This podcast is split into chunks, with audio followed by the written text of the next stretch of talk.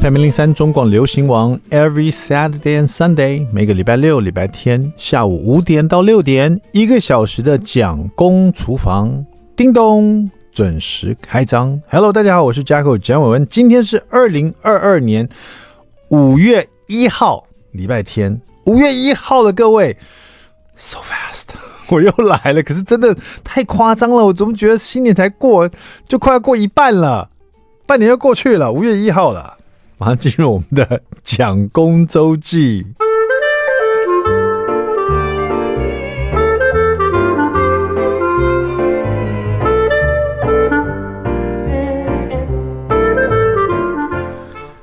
大家还记得前一阵子我们有访问这个 Money's Moneys 啊，林美珍的这个甜蜜式哈，他有带他的比较南洋风味的蛋糕啊，有棒蛋糕啦，然后有这种蛋糕卷这样子。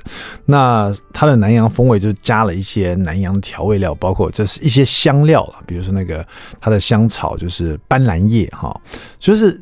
你之前如果吃过很有名的那个绿蛋糕有没有？就是斑斓的香气这样子，比较南洋的风味。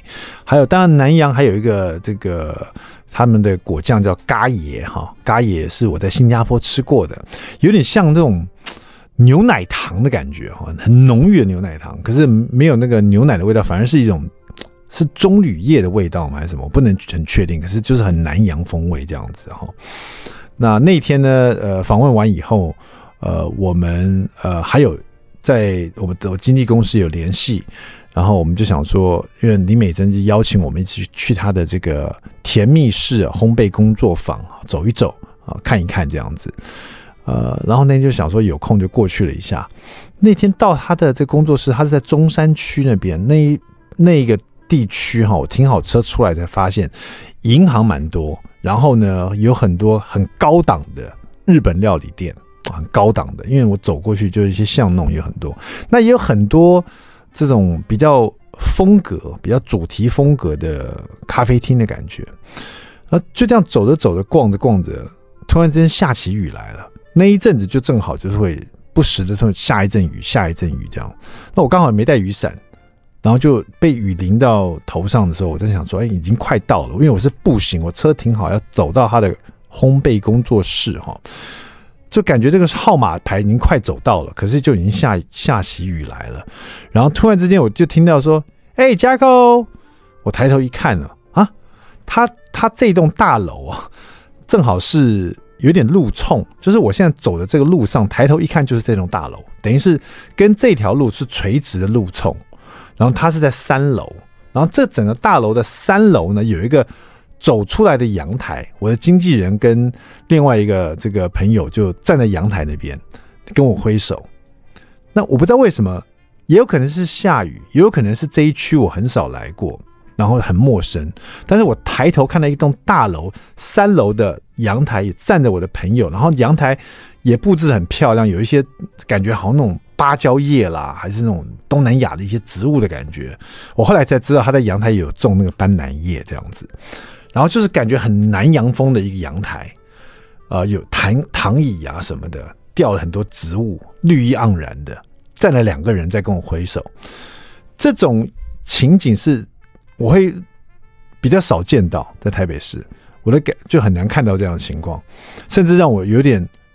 好像觉得是在西在在别的国家，在西班牙还在哪里这样子，就是人家的阳台跟你挥手这样子，然后那个街道又是很大的，因为如果街道很小，在小巷弄的一个公寓的阳台跟你挥手，那个就比较像台湾哦，大家都比较窄，可那条路正好很宽很大，所以我说那个大楼是这个这一条路的垂直的路冲嘛，所以就突然觉得很特别，那还是淋着雨赶快进去了，然后到了三楼以后，一打开门。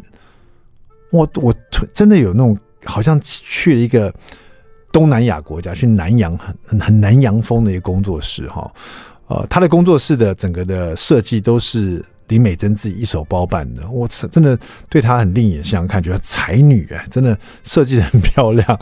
就如果说我有这样的工作室，我可能就不回家了，我直接睡在这工作室了。他那个。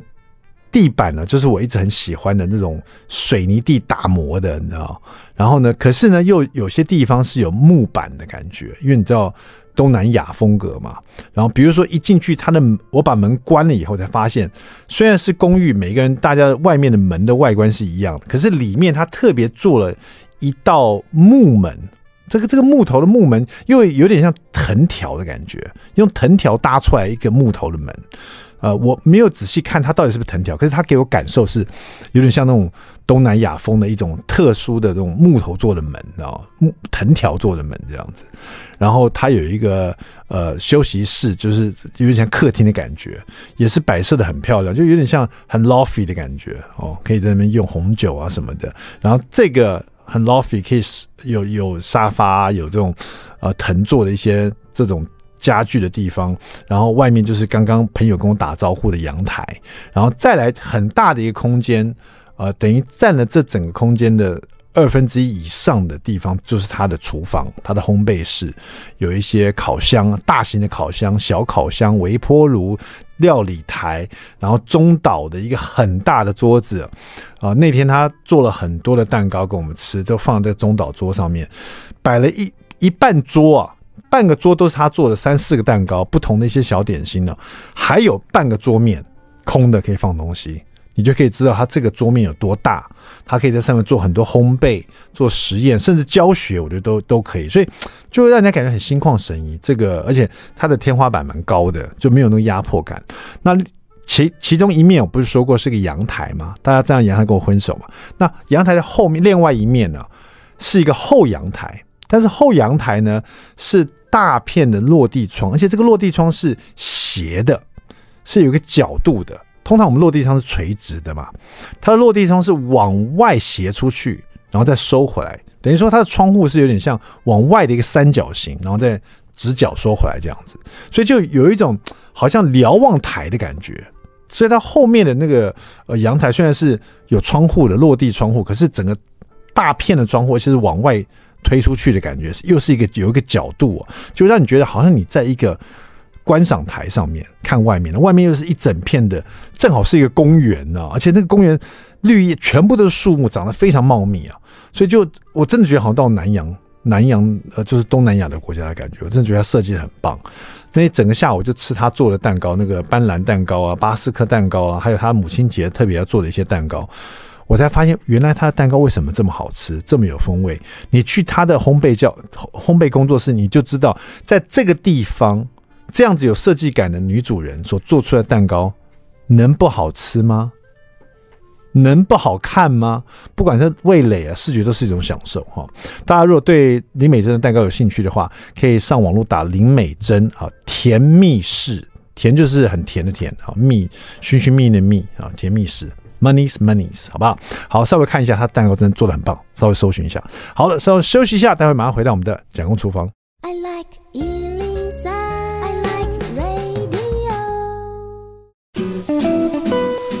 FM 零三中广流行王蒋公厨房，We're back，我们回来了。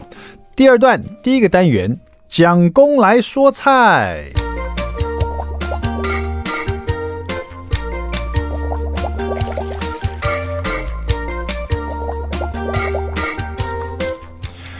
好的，今天来说这一本呢，阿华妈妈的百味餐桌哈，这本书呃，我记得这个。访问作者的时候，真的蛮惊讶，因为他的书里面的菜色呢，因为他是道道地地的台湾人，但是因为他旅居中国一阵子，所以他所做的家常菜啊，都有这种大江南北的感觉，就 很特别。呃，今天从这书里面呢来说一道金银上汤龙须菜。有时候在传统市场看到人家卖那个很新鲜龙须菜一把一把的哈，那大部分都拿来快炒，炒一炒哦，淋一点油这样子，就吃很清脆的龙须菜这样。当然，龙须菜拿放在上汤里面，你就觉得好像上了馆子了哈。这道料理怎么做呢？需要什么食材呢？那这个上汤里面呢，所谓金银呢，大家应该就很清楚，就是皮蛋跟咸蛋。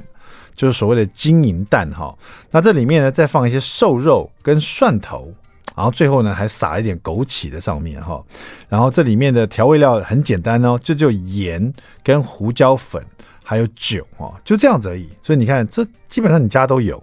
那做起来也也不复杂，好，大家试试看。尤其在这种现在应该算是天气热了吧？因为我在录音的这个礼拜哈，因为我们都是预录的嘛，这个礼拜呃确诊人数也差不多在两千多而已哈。不知道过了几个礼拜以后，或者一个礼拜以后，我们确诊人数又上升到什么时候了？所以你现在听的这个时间，我们现在确诊人数是两千多，然后这几天都是爆冷这样子，下雨下的。呃，不知道在未来的我是不是心情好一点呢？还是更紧张哈？好了，我们看一下这道料怎么做。先把龙须菜哈，把一些比较老的梗啊，把它挑挑干净、洗干净这样子。啊，有时传统市场买回来基本上都已经 OK 了，把它切断就好了。然后呢，皮蛋跟咸蛋、咸蛋把它切丁啊，然后瘦肉切细丝，就或者是买肉丝这样子哈。自己切的话，当然可以切细一点。然后枸杞呢，就是用这枸杞啊，用水啊把它泡软。呃，拿一个有一点点深度的这个平底锅，或者拿一个可以在里面稍微炒制的锅子啊，你也可以炒完直接就上菜了这样子哈。那锅里面呢，先热了以后，热锅，然后再放冷油，然后来爆香你的这个蒜头。蒜头要把它。应该不算是爆香，应该是把它煎制，用这个油把它煎到有点金黄色哈。因为爆香的感觉是好像快炒，可是你要把它煎到金黄色，你油量要稍微有一点，就是至少你的蒜头要沉在里面这样子哈，有点炒到炒。炒煎煎制到金黄色，然后再把肉丝放进去。你看，把那个蒜都已经煎到金黄色，所以那个蒜香的味道被顶出来了。整个油里面都是蒜头香气。这时候你把肉丝放进去炒，再把皮蛋跟咸蛋也快速的翻炒以后啊，的翻炒出这个肉丝变色，咸蛋皮蛋翻炒大概十几秒钟以后呢，啪呲。什么声音？你就倒了白开水进去哈，就是滚水倒进去啊。这里是要带汤的哈，所以这边滚水至少要下三百 CC 哈。那既然是上汤啊，最好是倒鸡汤进去。如果你们家已经有煮好的鸡骨汤啊，或是这种呃呃鸡汤啊，香菇鸡汤这种留下来的鸡汤哈。能当做你这个鸡高汤的话，就比较符合经营上汤龙须菜的这个名字了哈。如果没有的话呢，就倒白开水哈。那最好是倒热水，因为你锅子里面那个蒜的香气已经很足了。然后呢，你的这个咸蛋跟皮蛋都被你爆炒，然后肉丝也被炒到变色。那因为是瘦肉，所以没什么猪油了，但是肉的那个香气啊，跟蒜呢非常搭。这时候你倒那个滚水进来，啪呲。用水去把肉的甜味啊煮到汤里面去，然后把咸蛋的咸香煮进去，然后把皮蛋，皮蛋会有什么味道？皮蛋本身的味道煮到汤里面去，然后最主要是这个蒜油啊，也会在在汤里面整个运作哈。那大火去煮它，煮到这个水呢变成有点白色的感觉哈，然后最后呢就把龙须菜了放在上面，然后再把它煮开，把它煮到软哈。你用筷子可以夹起来吃吃看，那个煮到龙须菜。比较软身了，然后最后再撒一些枸杞，然后略煮一下，因为枸杞已经泡过水了，呃，这把它稍微煮一下就可以，然后撒上胡椒粉，撒点盐哈，这里你就会知道说为什么只要加盐来调味就好了，因为事实上它这个呃咸蛋就会有一些咸香在这里面，所以最后只要撒个盐定个味就 OK 了哈。那其实这道料你学会做它以后呢，呃，我刚刚讲到，就是前面的做完，最后把跟这个龙须菜放上去，把它煮熟了，然后撒一些胡椒粉就 OK 了哈。那这个料理你学会以后呢，其实呃，龙须菜也可以换成什么？可以换成地瓜叶，可以换成苋菜，可以换成菠菜，可以换成很多你喜欢吃的蔬菜哈。把前面这个汤汤头哈，蒜煎到很香的蒜头，然后还有这个煎到上色的蒜头。然后皮蛋跟咸蛋用这个蒜油炒过，还有肉丝啊，一起用滚水把这个汤煮到白色的，就类似上汤这样子的汤呢，加上这些料头呢，然后再来煮你的蔬菜，最后加点盐跟枸杞。做法是一致的，可是你却可以吃到很多不同不同的菜的风味哈。而且呢，在这种现在我们在录音的时候，又是冷飕飕天气，非常适合喝一点汤，吃一点菜，来一点肉哈。一锅里面什么都有，哎，这样想起来，这也是一锅料理，不用换锅，超轻松，超简单。That's why I love it。这是为什么我喜欢这样的料理哈。金银上汤龙须菜，谢谢我们的阿华妈妈的百味餐桌，带你品尝大江南北的舌尖美味。稍微休息一下，待会马上回到蒋公厨房。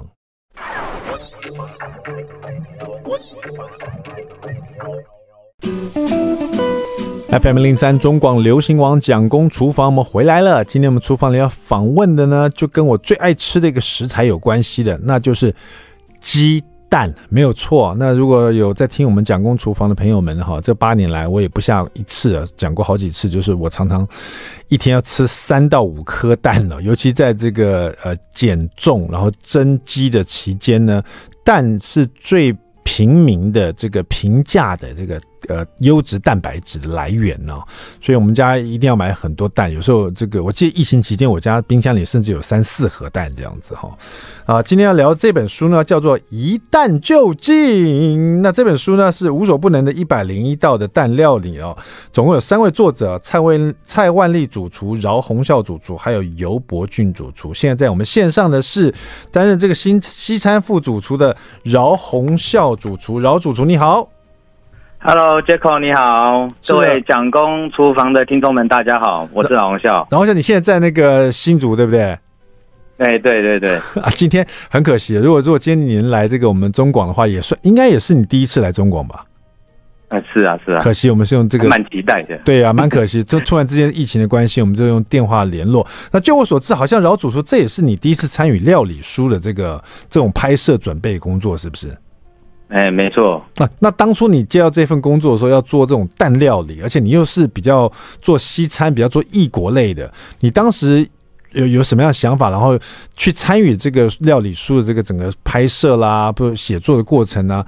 对你来说是不是一种蛮特殊的经验呢？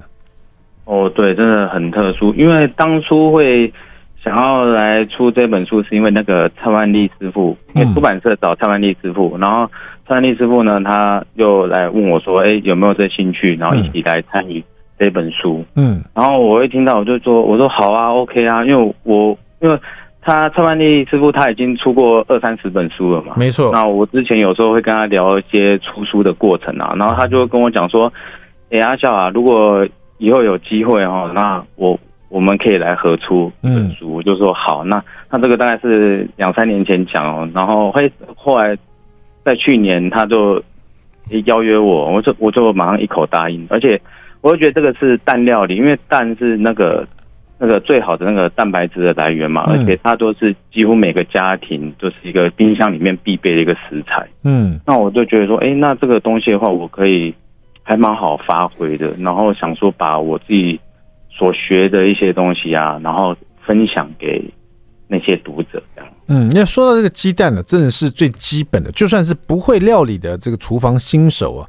呃，就算是小朋友，大概都煎过荷包蛋，或是在泡面里面打一颗蛋，对不对？哈，呃，甚至于这个吃火锅的时候呢，还沾一下这个月见的鸡蛋哈。所以鸡蛋应该是最亲民的，然后最平价这种高优质的蛋白质来源哦。那因为我知道老主厨是专门负责这个，在你们在新竹，你专门是你是西餐的副主厨，所以西餐类的，所以有这本书有一百零一道的。蛋料理有很多是我们大家其实天天天在吃的，或者常常吃到或常听到的，但是也有很多是比较异国的这种蛋料理，甚至于有时候我觉得是比较创意的蛋料理，甚至都出现了。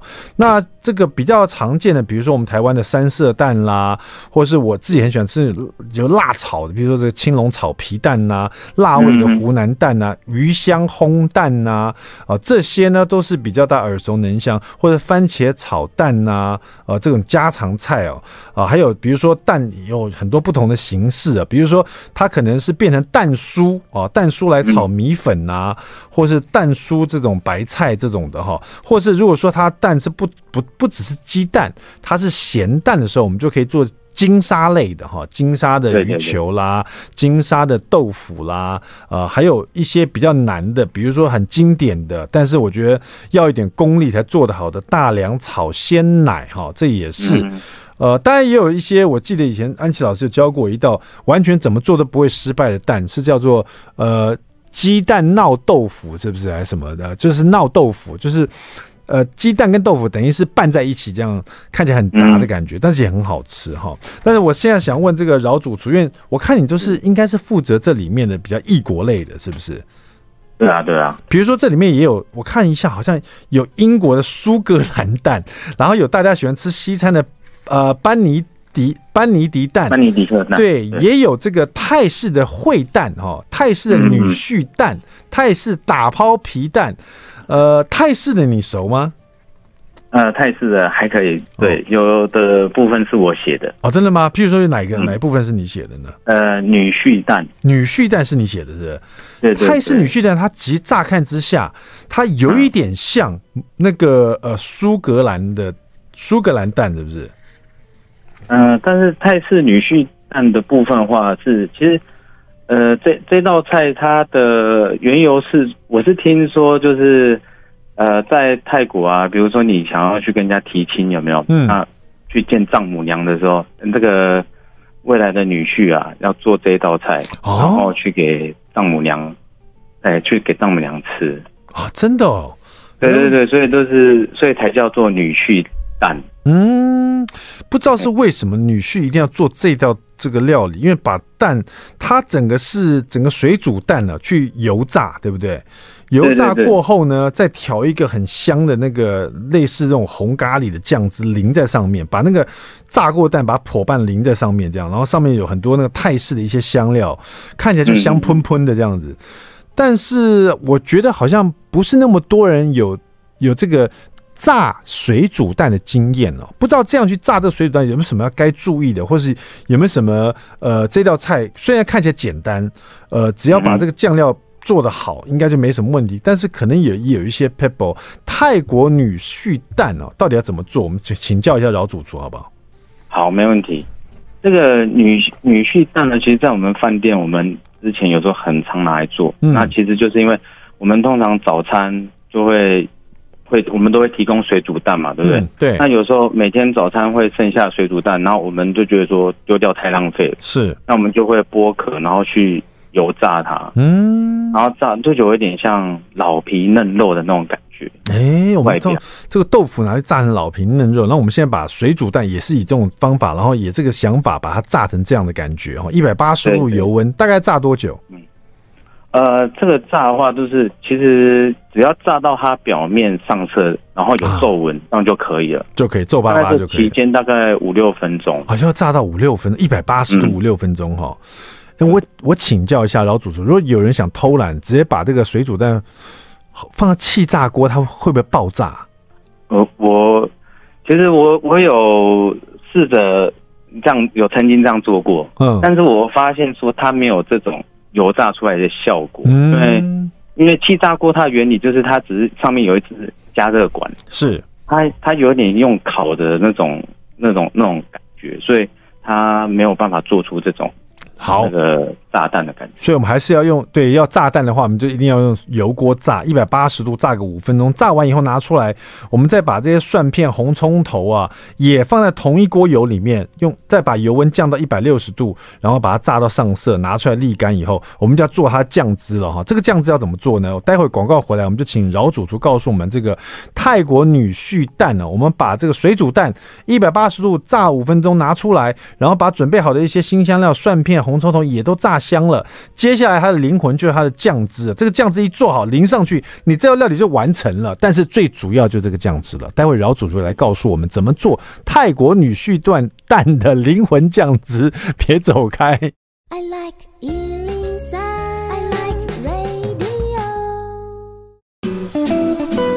FM 零零三中广流行王蒋公厨房，我们回来了。是的，因为我最近常看那个韩剧哦，然后这个吃韩国料理，我知道韩国人呢在生日的时候一定要喝这个牛肉海带汤哦。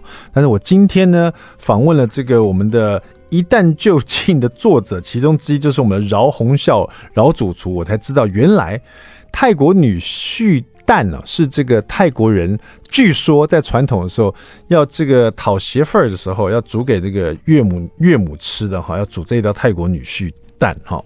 那老主厨，我们这个呃岳母尝过你的蛋了没有？不是，你要做的女婿蛋。你的女婿在要把它做好啊，蛋都已经炸好了。那现在那个新香料也都炸香了，然后我们来做它的灵魂酱汁了哈。这个酱汁其实我觉得好像不只可以用在女婿蛋上面，这个酱汁做好还可以拿来做什么？呃，其实这个酱汁的话，呃，像比如说我我觉得啊，我个人觉得说，假如说我今天有炸一些鸡块，嗯。哦，然后我这个东西可以淋在炸物上面啊，这个这个酱汁它蛮稠的，对不对？对对对，它可以淋在炸物上面，或者是串烤上面，对不对？对对对对，对，或者是甚至你如果如果煎什么呃猪里鸡排啊什么，你也可以淋在上面，沾一点上去吃，也是很好吃的感觉。对，没错没错。嗯，好，到底怎么做呢？它这个底好像是红咖喱酱，是不是？对，红咖喱。嗯，我们就去买那个市售的红咖喱酱，有袋装的或罐装罐装都可以。都可以，都可以。然后怎么做呢？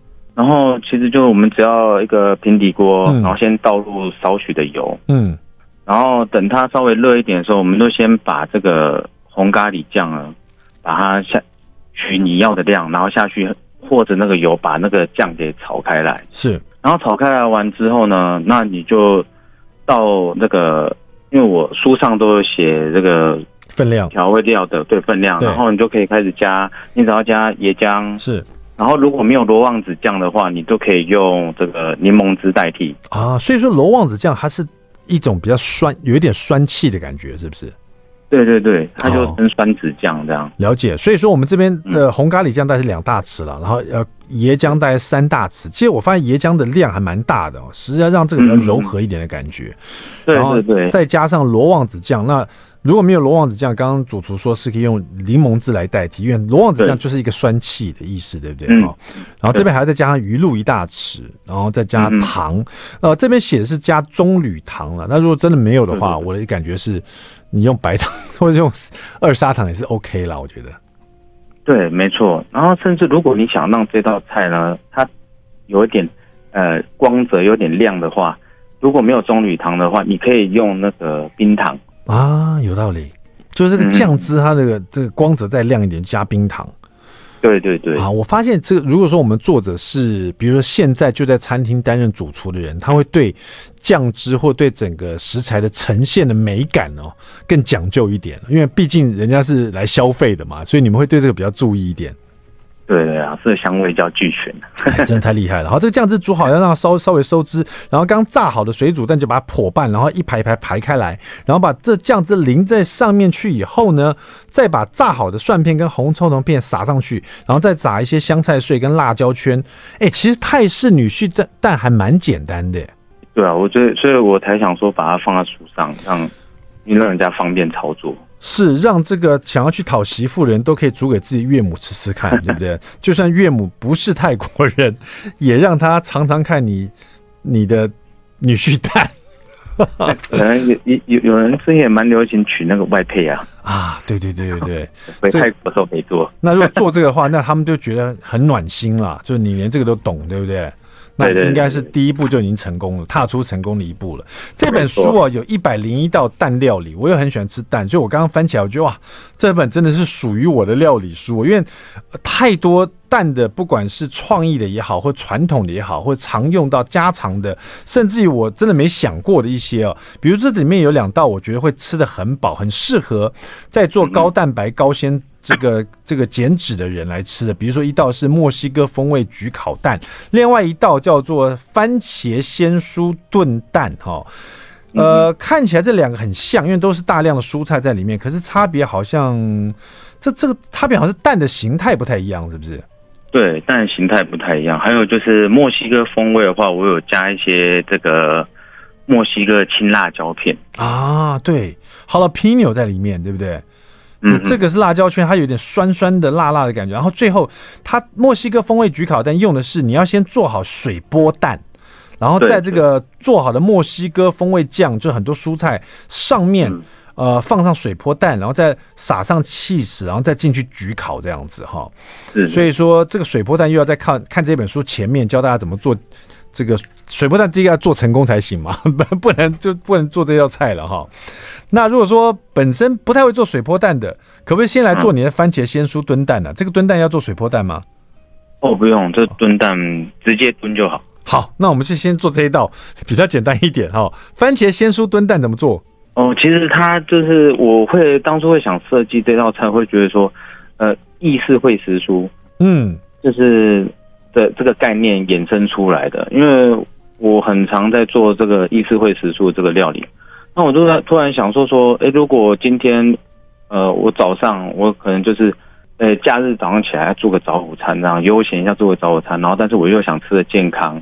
我又不想摄取太多肉的话，我是觉得，哎、这道菜好像很适合推荐给读者。嗯，感觉起来蛮轻食的，可是重重点是它鲜蔬又很多，嗯、又有蛋白质，哈，真的蛮不错的。对对对，又很像那个饭店的那种那种料理，而且食材虽然多了一点，可是都是一些很棒的蔬菜：洋葱、红甜椒、黄甜椒、小黄瓜、秀珍菇，还有罐头番茄和鸡蛋哦。很多人就会立刻想到说：哦，我一定要用罐头番茄吗？来，请作答。呃。其实可以不用，因为用到罐头番茄比较方便。那你也可以这边的话，你也可以用牛番茄取代。嗯，了解。可是最好是，如果是牛番茄的话，你要不然就是把它切的很细碎，要不然就是用那种拉拉棒把它拉的很这样，像像泥状一样，对，不对？哈。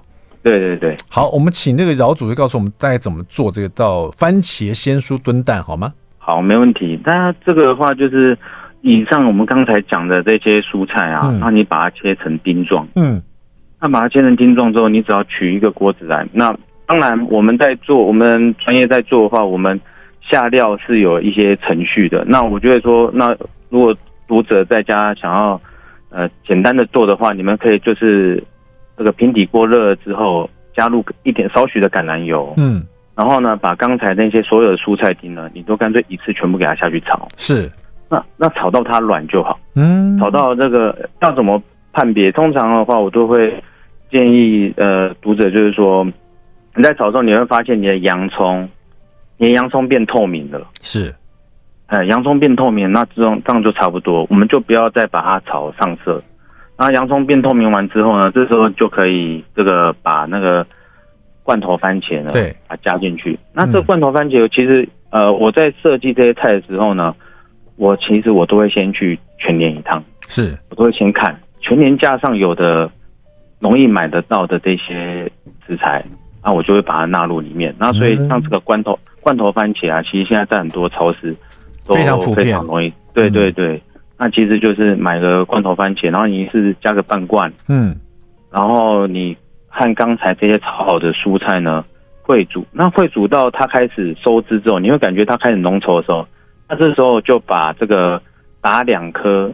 看你锅子的大小，嗯，像我书上这个锅子的话，我就是打两颗鸡蛋下去，嗯，然后把锅盖盖起来，嗯，因为意思会时蔬到最后过程，我还是要需要它焖煮一下，是。那我在这焖煮的过程中，我就先打入两颗鸡蛋，然后盖锅盖，跟着把这鸡蛋跟着时蔬一起烩煮，嗯，然后都是煮到它，那就是煮到什么程度？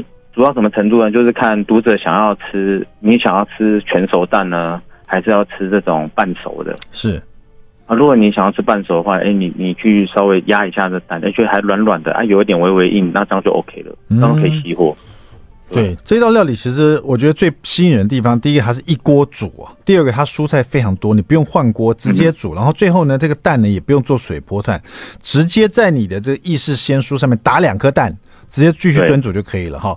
稍微休息一下，待会回来我们一百零一道蛋料理只讲两道哎，到底一蛋究竟还有哪些哪些菜呢？别走开，马上回来。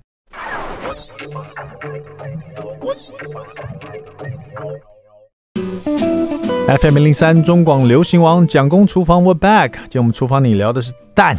一蛋就进，无所不用，一百零一道的蛋料理哦。我那么爱吃鸡蛋，这本书真是属于我的。在我们线上的是我们的作者，就是饶宏孝，饶主厨，主厨你好，大家好。呃，这本是饶主厨第一次参与的料理书啊。说我想最后请饶饶主厨用最后的时间呢，跟大家分享一下当初他开这些蛋料理的初衷啊。还有就是大家买了这本书以后，饶主厨你会推荐大家先做哪一道？蛋料理，然后增加自己的信心，也不会容易失败的哈。老祖宗，请说。